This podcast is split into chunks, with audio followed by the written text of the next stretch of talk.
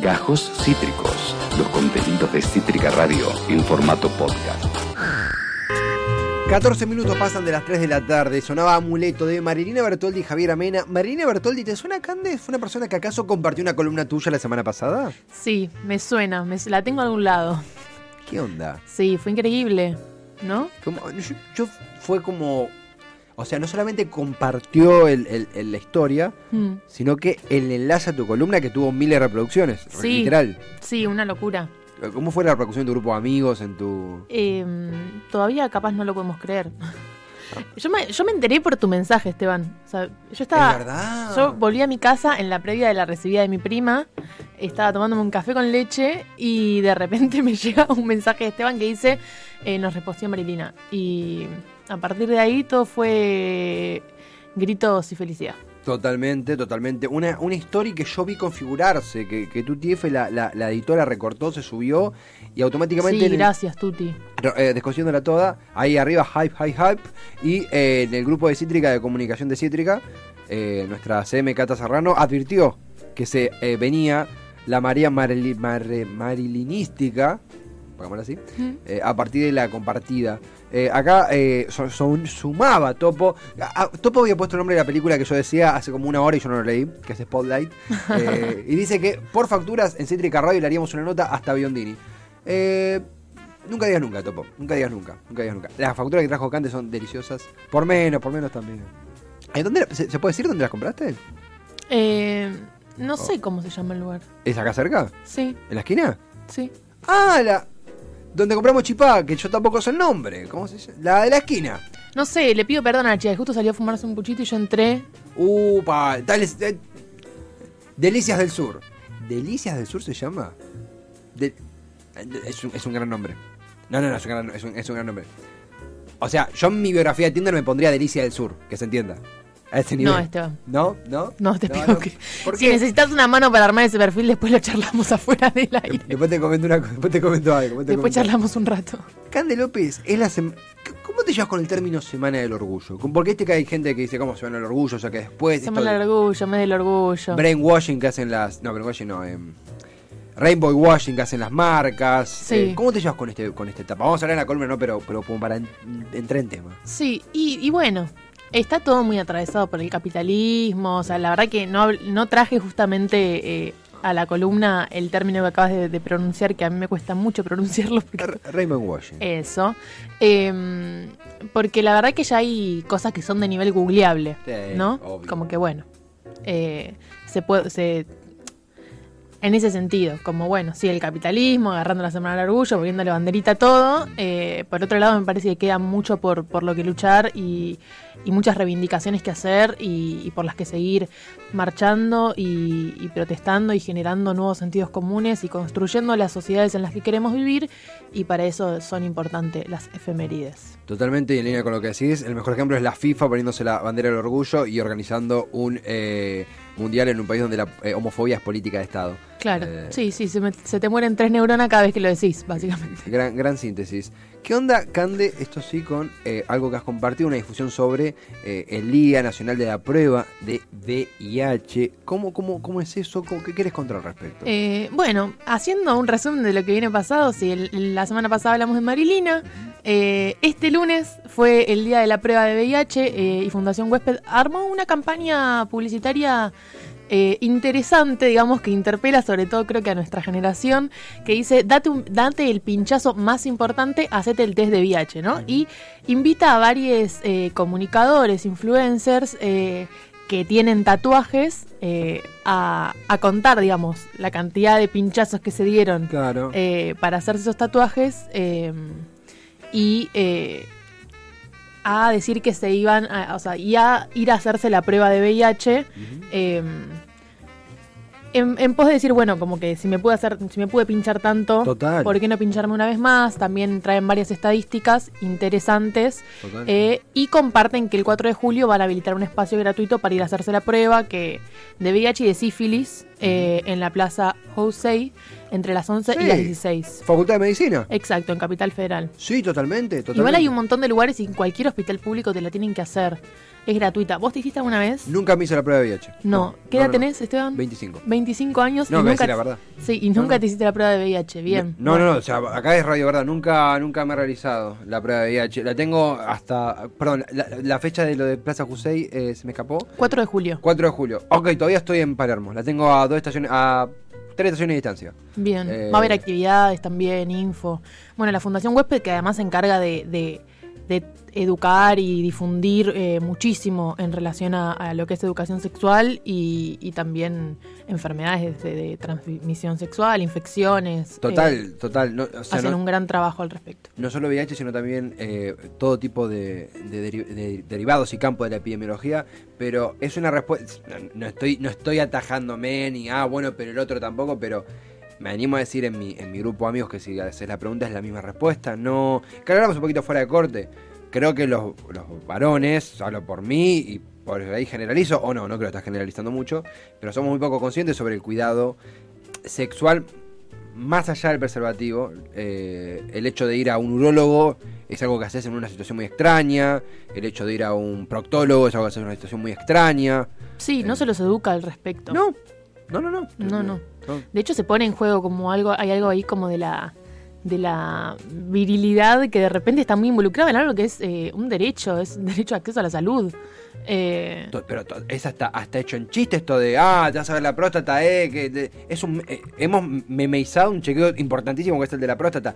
Es cierto, es más probable que con 40 años tenga, que tengas más necesidad de hacértelo que con 20. Es una realidad o una prioridad, pero eh, sobre lo que es cuidado testicular o, o, por ejemplo el, el autotest de... eh, de, de- de cáncer testicular, digo, es algo que, que recién ahora con ciertas publicaciones eh, progresistas y de corte aperturista estuvimos viendo. ¿Vos lo sentís así? ¿Sentís que los varones son como.? O sea, yo lo, lo, lo- percibo. ¿Se ve bueno, otro sí, he escuchado, digamos, eh, varias veces que lo, lo has hablado en este programa, pero Sí. me parece que, que sí, yo por ejemplo me la hago todos los años, pero va dentro del chequeo general Claro. anual con mi ginecóloga, o sea, entra, digamos, adentro de ese chequeo Mm. eh, y es medio como... Está naturalizado en cierta medida. Totalmente, totalmente. A mí, eh, o sea, lo no, no es un secreto, lo charlaba con Cande detrás del micrófono, o sea, lo, lo- lo he abierto acá. Eh, yo a partir de una, como una, una molestia, sí una sensación rara, y vemos el Instagram de Fundación Huésped, de Fundación Huésped, Fund Huésped, a partir de una molestia yo fui al urólogo. Vos decís, hasta la palabra urólogo es como, como ¿qué es un urólogo? Que es eh, eh, que se encarga justamente del el cuidado del testicular, el cuidado de- del pene en, en- las personas eh, portantes. eh, y en ese sentido, eh, te hace una revisión, por suerte está todo tranqui, una ecografía. y mañana un chequeo de. Me da como poder decirlo a mí, el chequeo de esperma, porque es como. No por una cuestión de preocupación, sinceramente, sino de.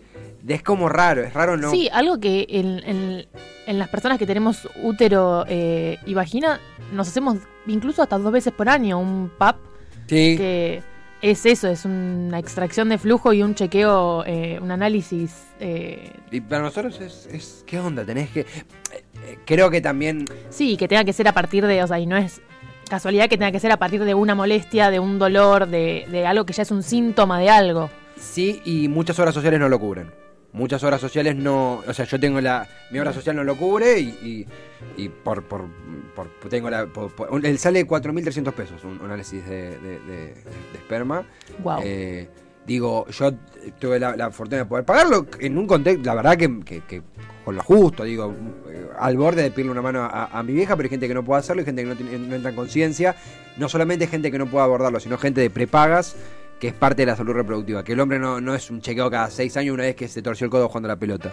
Eh, es Bueno, en ese sentido, Fundación Huésped dice que dos de cada diez personas con VIH no lo saben y que el 30% de las personas acceden al diagnóstico de forma tardía, Mm. lo cual eh, complica mucho en general los tratamientos. Cuanto más rápido se accede, digamos, a un diagnóstico, eh, más fácil es tratarlo, digamos. Hoy Total. una persona con, con VIH puede ser cero o sea, puede ser eh, se neutraliza y puede vivir como una persona que no tiene el virus, o sea, sin ningún tipo de... O sea, con la complicación, digamos, de, de acceder a la medicación y las Oh, complicaciones no, que pone el sistema de salud, pero, pero puede vivir con las mismas condiciones que con una persona que no lo tiene. Totalmente, absolutamente, eh, eh, totalmente.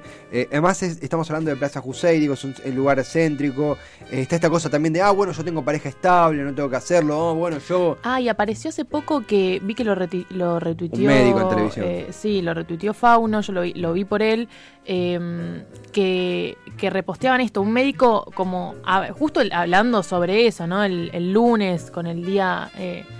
Eh, con el día de la prueba de VIH, que estaba desinformando muchísimo, o sea, con un nivel de estigma hablaba en televisión, o sea, un nivel de estigma esperable de la televisión, pero eh, sigue habiendo mucha desinformación y es increíble. Han pasado muchísimos años desde que apareció eh, el VIH Sí. y no puede ser que socialmente sigamos teniendo tanto estigma alrededor. Totalmente. Yo acá, otra cosa que he abierto varias veces, eh, yo me egresé en 2014, creo que somos el mismo año. ma- 2014 yo. Mm, Yo me egresé en el 2015. Eh, pero misma, misma camada. Yo salí de secundario sin saber poner un preservativo. Todos salimos. no- nadie en el secundario nos dio una clase de ESI como chico cómo se pone un preservativo. Aprendimos eh, eh, mal por mal en la práctica. ¿Se entiende? O sea, mal porque. Mal en el Mm. sentido de. eh, no es algo que vos le decís a un amigo, che, mira, no sé, me das una mano, no existe, o sea, no, por más desconstruido que estemos, no es como, che, no, ¿cómo se hace? Te da vergüenza, te da pudor, te decís, sí, sí, yo sé.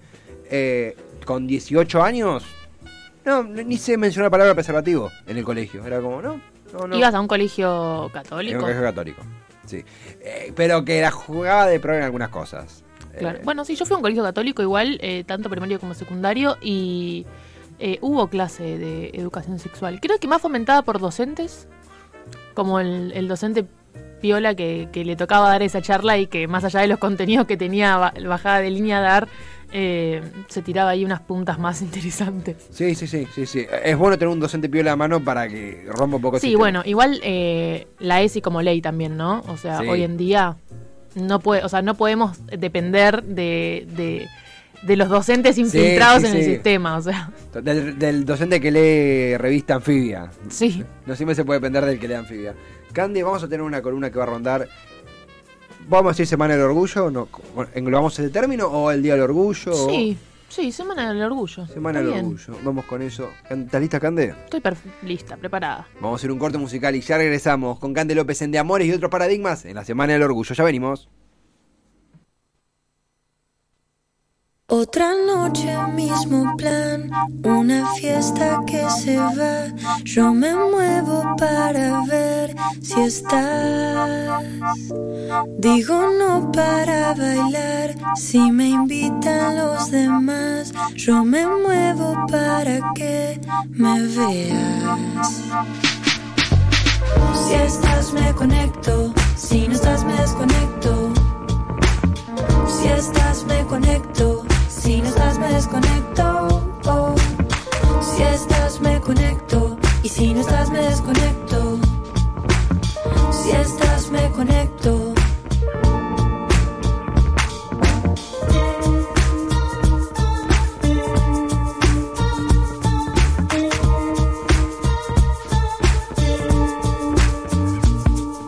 Hay algo que se enciende en tu presencia, aunque no lo entienda, como un acertijo. Y de pronto todos mis puntos de fuga te tienen, todos mis puntos de fuga te tienen, todos mis puntos de fuga te tienen, como punto fijo.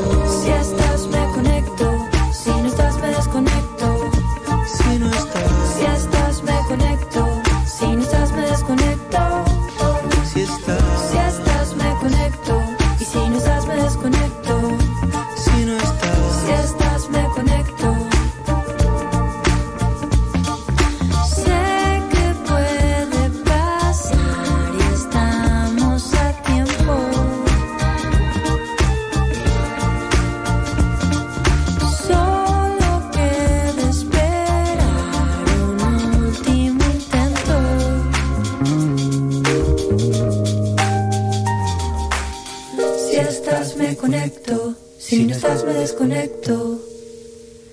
Si estás me conecto, si no estás me desconecto.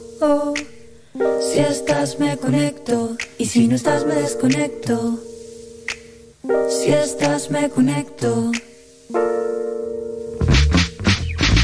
Si estás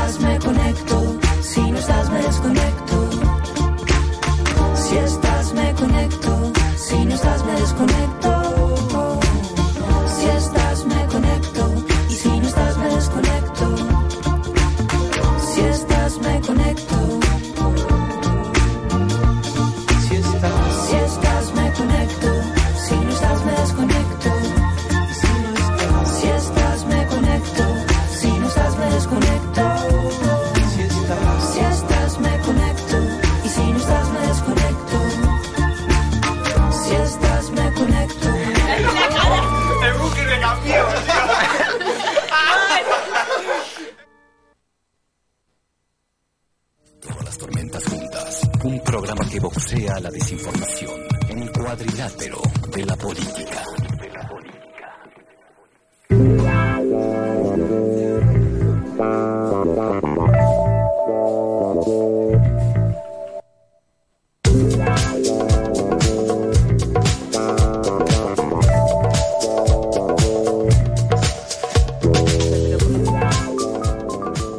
...3.30 en punto, no puede ser más magistral. ¿Y cómo no va a ser magistral si estamos en De Amores y otros paradigmas? Con Cande López, artista, activista, eh, emprendedora, trabajadora. También, por supuesto. Eh, soy CEO. Cande, vos sos CEO, posta. No. Sigo, sí. De mi vida. Pero lo sos, lo sos, lo sos, lo sos. Y una persona ideal para eh, acontecer en el día de hoy lo que está ocurriendo en diferentes latitudes del mundo y en nuestros corazones con la Semana del Orgullo. Eh, primero con lo, por ahí lo, lo- lo que se ve, las movilizaciones, lo que se va activando. ¿Qué onda eso, Cande? Y bueno, ayer fue 28 de junio, o sea, se conmemoró el Día Internacional del Orgullo.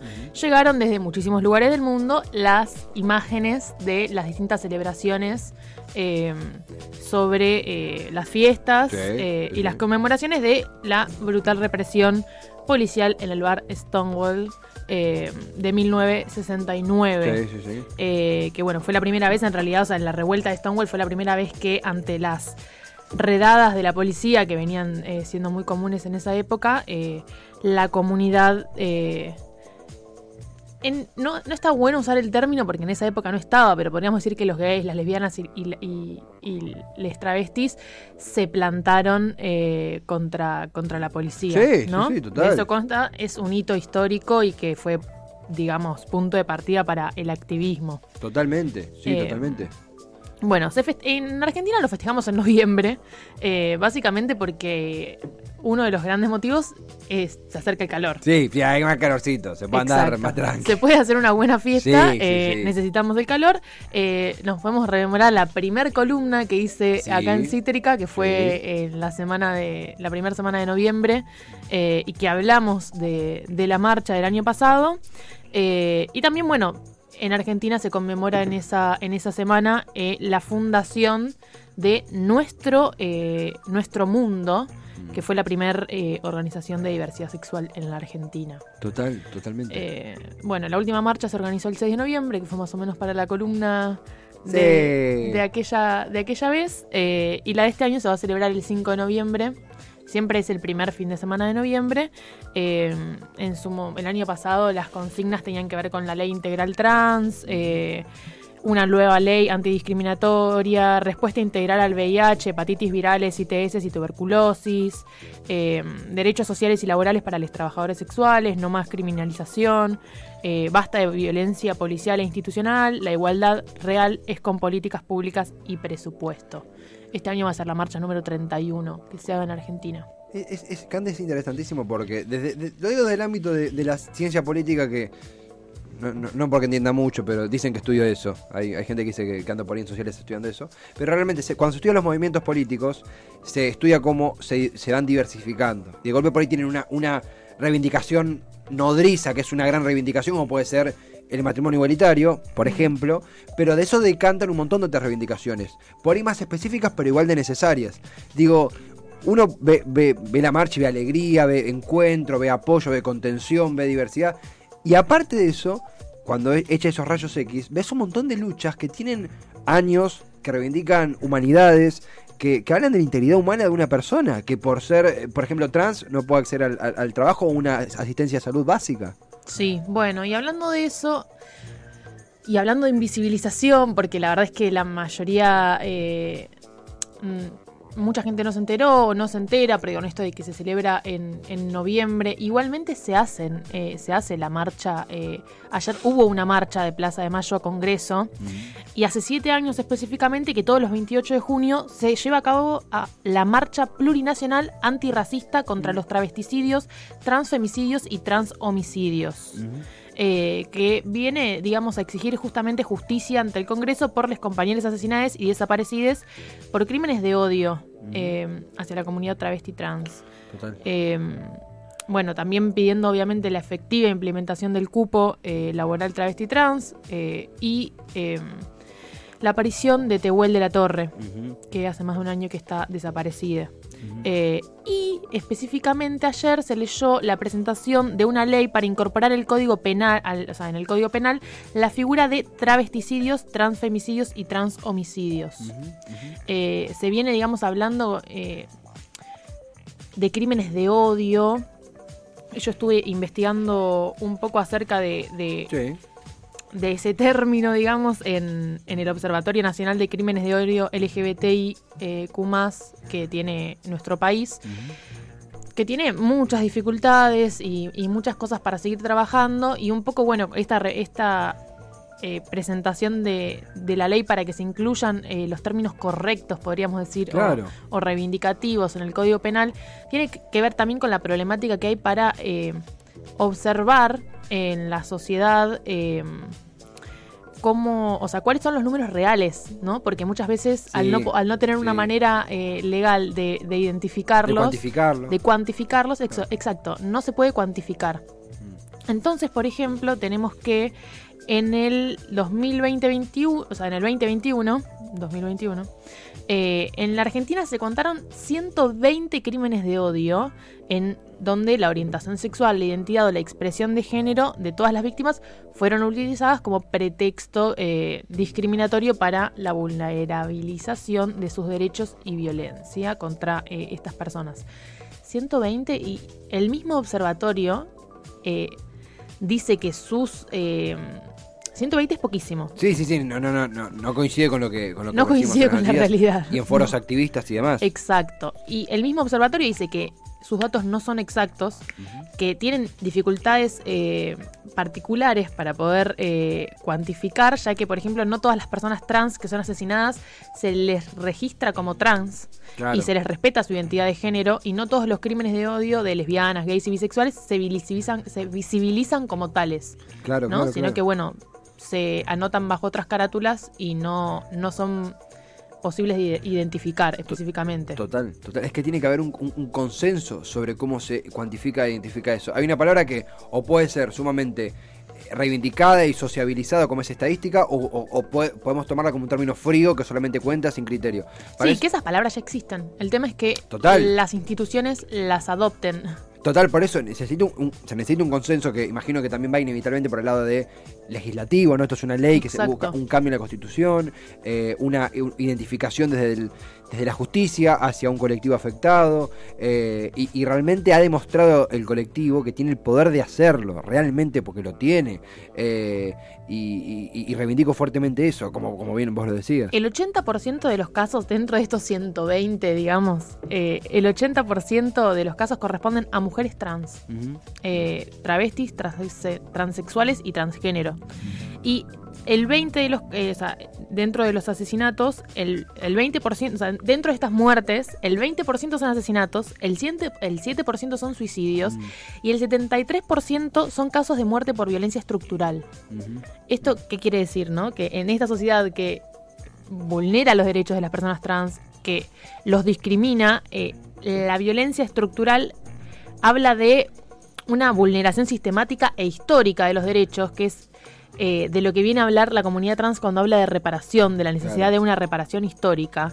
Eh, esta, esta violencia sistemática e histórica de sus derechos genera condiciones materiales de precariedad Claro. eh, en la que, por ejemplo, está el deterioro de la salud por la- condiciones por el no acceso Claro. a, a la salud, a los derechos básicos, Claro. y que hacen que hoy en día la esperanza de vida de la comunidad trans no supere los 40 años. Sí, sí, sí. Donde duermen, donde comen, donde trabajan. eh, eh, y todo está ligado a, una, a un rebajamiento que parte de la sociedad, do- donde no hay identificación, donde no hay reivindicación, donde no hay atención. Eh, eh, son muy crudas las estadísticas para, eh, más cuando hay un avance, un avance, un- una corriente conservadora que habla de imbe- imbecilidades como ideología de género y, dema- y demás. Son muy crudas las estadísticas, son muy crudos los casos. Justo también Balu Tealdo, eh, Ujú. el último viernes habló de Luana Berkins. Sí. Y también esto, esto de eh, la, la lucha que nunca termina, justamente. Es tanto la- el tiempo invisibilizades que la lucha, le- aún tomando esta ley, se encontrará otra reivindicación para continuar, porque hablamos de todo lo que compró una, vi- una vida digna, una calidad de vida digna. Sí.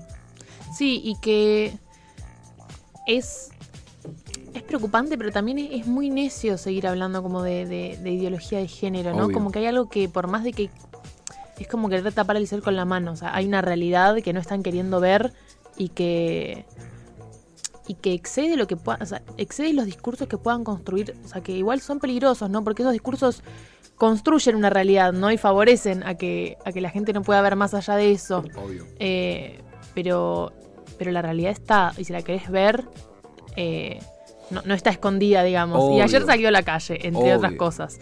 Y en ese sentido, eh, bueno, la, la comisión organizadora de la marcha eh, publicaba un posteo, decía, siempre pensamos esta marcha como una propuesta política para generar la política sin ser el margen, sin ser y eh, el y más eh, de ninguna política, sin ser la sobra o el agregado Claro. sin esperar las discusiones históricas que deben darse en el feminismo, transfeminismo y que esas discusiones se den con la lupa sobre nuestras identidades. Nuestra comunidad travesti, trans y no binaria sigue siendo un campo de batalla para la derecha, la ultraderecha y algunos sectores del feminismo. Claro, clarísimo, clarísimo, clarísimo.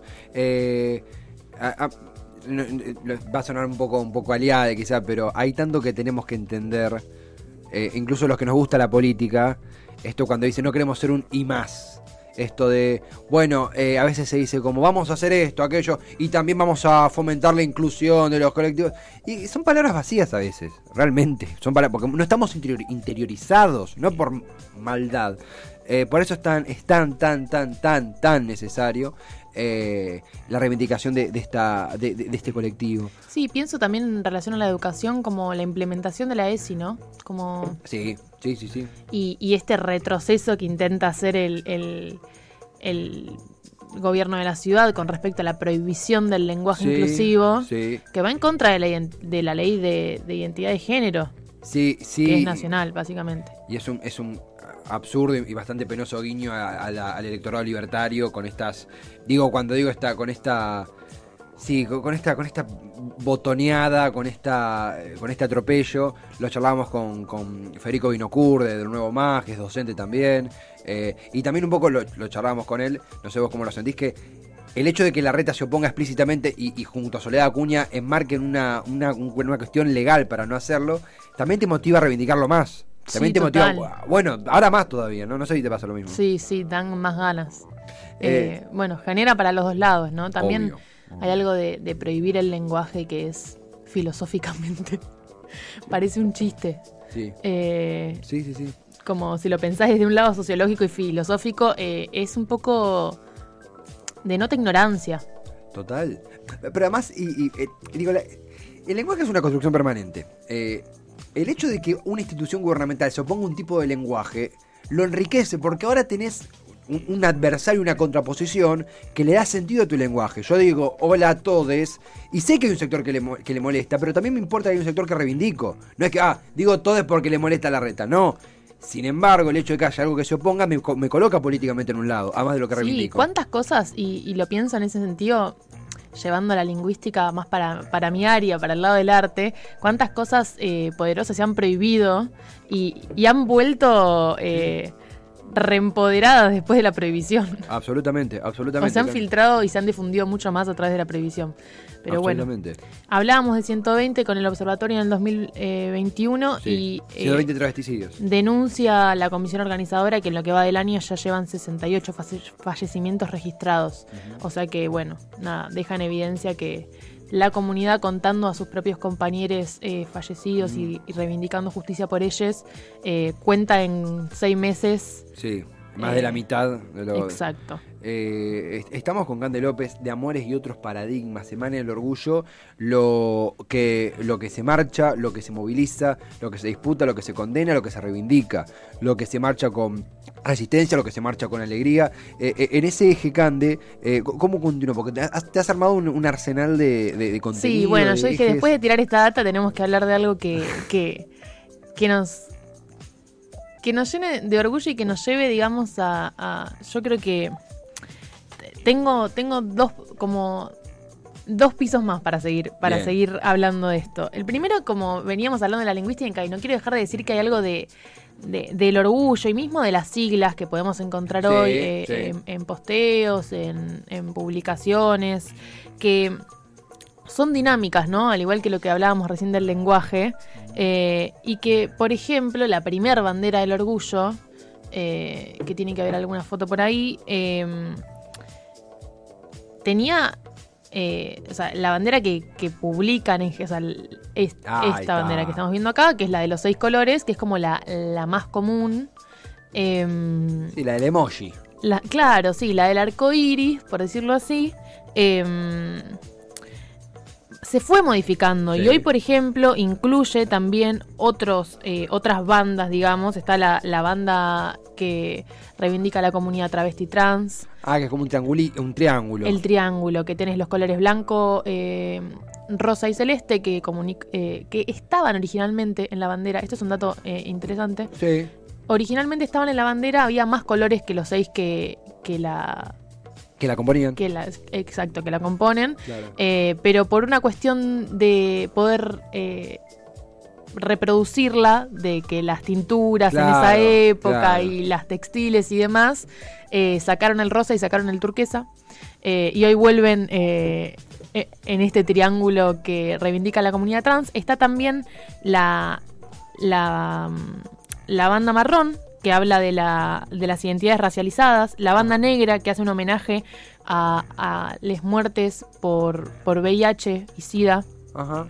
Y ese triángulo, esta es la, es la última, digamos, el triángulo amarillo con, con el círculo Sí, en el medio violeta, Sí. que es la bandera de orgullo intersex. Oh, Ajá, co- como es, eh, eh, ti- tiene alguna intersex sería como Ahora, ahora vamos a hablar de, Ah, de las personas intersex y lo vamos a hablar desde el, desde el lado, ah, desde la difusión artística. ah me encantó Eh, Me encantó. porque bueno, en este, en estas siglas que, que, que hablan, digamos, del orgullo de la comunidad lesbiana, gay, bisexual, trans, travesti, transgénero, intersexual, queer, LGTBIQ más. sí Y ese más eh, que incluye a las personas no binarias, asexuales, pansexuales, y que se reivindica muchas veces poniendo las siglas también, ¿no? A veces Sí. encontrás eh, como variantes de esa sigla eh, que incluyen la, no, la NB como no binario, sí o la P de pansexual. y en ese sentido he hecho un recorrido eh, por libros, Sí. series, he traído ensayos, he traído poesía, eh, para que vayamos recorriendo eh, a través del arte. Yo creo que el arte acerca, acerca y nos ayuda a entender y a conocer o a, a- a sumergirnos un poco en otras maneras de vivir. totalmente total Eh, y que en ese sentido eh, la comunidad tiene muchísima producción. eh, históricamente el arte creo que, que ha difundido muchísimo y ha reivindicado y, sí y ha y visibilizado ha visibilizado, Sí, exacto. to- totalmente totalmente hay, hay un montón de libros hay un montón de contenido ¿Qué- por, por qué, por qué arrancamos a devorar esto Cande? Yo hice una selección para el día de hoy. Sí. Eh, arrancando así como si hiciéramos un, un pasaje por la sigla, medio a, a modo de juego. sí me gusta Eh, voy a arrancar con eh, borrador para un abecedario del desacato Sí. de Virginia Cano, que ahí está su, su Instagram, eh, que sacó una publicación nueva eh, que se llama Poéticas Afectivas, eh, que este no lo, el Poéticas Afectivas no lo leí, lo salió hace muy poco, Sí. eh, pero apuntes para una reeducación sentimental, tengo muchas ganas de leerlo, eh, que es, bueno, Vircano que es escritor y filósofo. Es muy bueno, ambos, lo de borrador para un abecedario del desacato. Digo, la la necesaria politización del lenguaje y de las, las siglas que usamos, que es imprescindible. Total. Eh, es una delicia ese título. Sí, totalmente. Eh, bien, ahí tenemos el primero. El segundo lo traje para mostrarle acá. Eh, creo que si lo muestro acá va. Ahí va. Ah, mira, acá. Ahí. Ahí está. Mi juventud unida. Ahí se ve Ahí se ve pato. Mi Juventud Unida de Mariano Blatt, que es poeta y escritor, eh, que es súper lindo este libro. Eh, léanlo, lean a Mariano Blatt, o sea, si no se pueden comprar el libro, busquen, hay un montón de poemas de él publicados. ¿De qué va? Me, me- Em, interesa. él habla desde su lugar, o sea, habla desde un lugar eh, gay, marica, podríamos Sí. decir, eh, y penetra, digamos, de una forma tan sensible y tan cotidiana, o sea, es, es una poesía que tiene un lenguaje muy cotidiano, eh, muy contemporáneo y que es muy movilizante y muy reivindicador. eh, y es muy sensible. Me- eh, Es eh, un libro para tener en, en la mesita de luz. to- Totalmente. También un poco hablamos de cómo se visibiliza. Eh, eh, es, habías dicho en formato novela, en formato Bien, lo primero que traje, unos ensayos de Vircano, ahora ya llegamos a poesía con Mariano Blas. Bien, poesía. Bien. Me agrada. Volvemos a los ensayos porque con la B de bisexuales eh, vengo a recomendarles este libro que son Bisexualidades Feministas, ¿Sí? Ahí lo vemos en pantalla. eh, contrarrelatos desde una disidencia situada, que, bueno, recopila voces y ensayos eh, académicos, de activistas, políticos, también personales, eh, sobre eh, la bisexualidad eh, como identi- o sea, de la identidad bisexual, eh, la bisexualidad como potencia política Sí. y activismo identitario. Sí, sí, sí. Es muy interesante el recorrido que hace el libro eh, y se los recomiendo, sean bisexuales o no. Eh, es, es, perdón el título, además, bise- bisexualidades femi... Bisexualidades fe- feministas contra relatos desde una disidencia situada. Y es una recopilación de varios autores. Claro, claro, claro. Estamos en, bise- en bisexual, LGT bisexual, claro. Claro, llegamos ahí. Llegamos ahí, me, me interesa, me Después gusta. eh, el, el juego de seguir letra por letras se, se disuelve un toque, pero bien, estamos está ahí. bien, está bien. Bien. Eh, Eh, bueno, este libro le pone nombre a las identidades eróticas y amorosas más allá de la trama heterosexual, cis y monosexista de la sociedad patriarcal. ¡Ey! Así se define algo de lo monosexista, que es como. eh, monosexista se refiere a, a- a un. Alguien hete- exacto, que como tienes que un tenés- vínculo sexual con una sola persona. No, sino con un solo. eh, un solo género sería. Una Ah, sola. Como. Claro, claro. Sos varón, te gustan solo las mujeres, sos mujer, te gustan solo los varones, sos mujer, te gustan solo las mujeres, sos varón, te gustan solo los varones. Claro. Y la potencia eh, de la bisexualidad en cuanto a romper con ese monosexismo. Ah, me interesa. Me, me- interesante. Es muy interesante y da mucho pie a repensar muchas cosas de cómo nos vinculamos. Divino, divino. Wow, a- armada hasta los dientes. ¿Qué más hay, Cande? Del ensayo, de nuevo la poesía, Bien. Traigo este que es pequeño, para quienes eh, quizás no quieren, les parece un montón el libro de, de Mariano Blatt, les parece que es muy grande. Paré en el bondi. Eh, sí, en sí es- a mí me gustan los libros chiquitos que podés meter como cartera, mochilita, Divino. bolsillo de saco. Divino. eh, y que en una espera de, de colectivo haces tuki, 134 ahí. sacas librito. Tukinson. Bien, eh, futuro problema de Marico Carmona. eh, Ah, había escuchado algo de este. Ahí va. Eh, que, bueno, Marico Carmona es poeta trans no binaria. Eh, es muy lindo este también. Poesía. Poesía. Fu- futuro. el, nombre una vez más, perdón, futuro. Futuro problema Me, me de Marico Carmona. de Eh, elemento disruptivo. eh, recomendaciones bibliográficas en torno a el día, la semana o en cualquier contexto LGTBIQ+. Eh, ¿qué, qué tenemos, Cande? ¿Cómo Hay más. Hay más. Yo vine más. con todo para que guarden esto, después vaya cuando vayan con el, vayan a buscar el podcast, el video de YouTube y, y se hagan la lista cuando no sepan qué ver, qué hacer, qué leer. No hay manera de escapar, realmente, hay de todo. Bien, para todos los gustos y en todos los formatos. Se viene eh, el formato más novela Sí. eh, con Camila Sosa Villada, que si no leyeron Las Malas hasta ahora, léanlo porque se viene la serie.